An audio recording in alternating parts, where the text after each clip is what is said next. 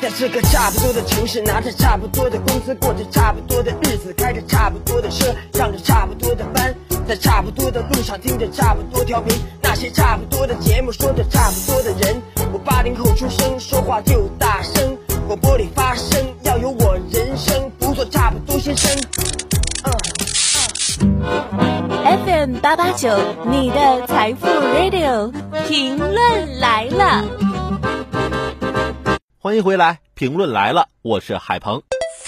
一些老人身体不佳，行动不便，时常要去医院看病，子女却不在身边，该怎么办呢？陪诊服务应运而生，但每半天数百元的价格让不少家庭望而却步。更令人担忧的是，陪诊行业缺乏规范，从事相关业务的公司良莠不齐。老人有需求，社会有服务，本来很对口，但是陪诊服务价格普遍超出老人家庭的承受能力，让服务无法真正满足需求。更有老人家属反映，陪诊公司客服对正常询问都不耐烦，怎能让人放心？尽管潜在的需求不小，但高高在上的价格以及难料的服务水平，使社会对陪诊的认可度不高。这之中还可能存在一个恶性循环：陪诊行业不规范，导致认可度低，业务量少，成本与价格高，未形成规模效应。各界对它的重视程度不足，又使规范迟迟不到位。随着老龄化社会的到来，越来越多家庭需要助老服务。此时，野路子显然是行不通的，草台班子更要被坚决淘汰。对管理部门来说，制定相关服务标准和监督规范势在必行。站在人性化的角度，陪诊人员应有爱心和耐心，要努力给被陪同的老人带去心理宽慰。从服务标准来看，对于能自理的。半自理的失能的老人陪诊的侧重点更要有针对性，必须科学专业。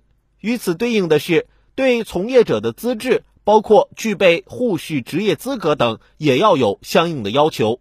在规范的基础上，合理制定服务价格，对服务进行常态化监督，陪诊行业才能真正步入正轨。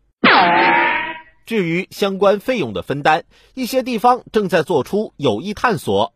通过给高龄老人每月发放失能补贴、政府向第三方购买服务等方式，一些老人已经享受到了免费的陪诊服务。由政府出资并监督，服务质量也有保障，增加了老年人的获得感。当然，上述举措可能还无法完全满足老年人的需求。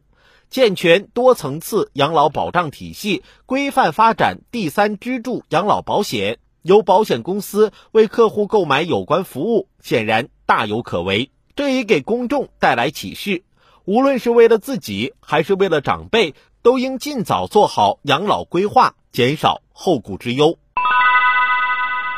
第七次全国人口普查数据显示，我国六十岁及以上人口有二点六亿人，其中六十五岁及以上人口一点九亿人。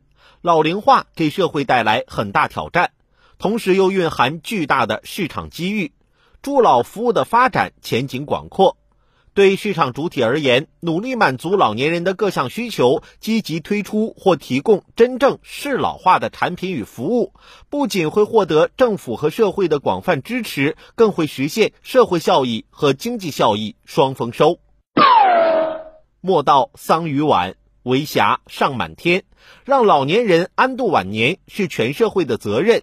夕阳红更会为朝阳红提供强大信心与动能。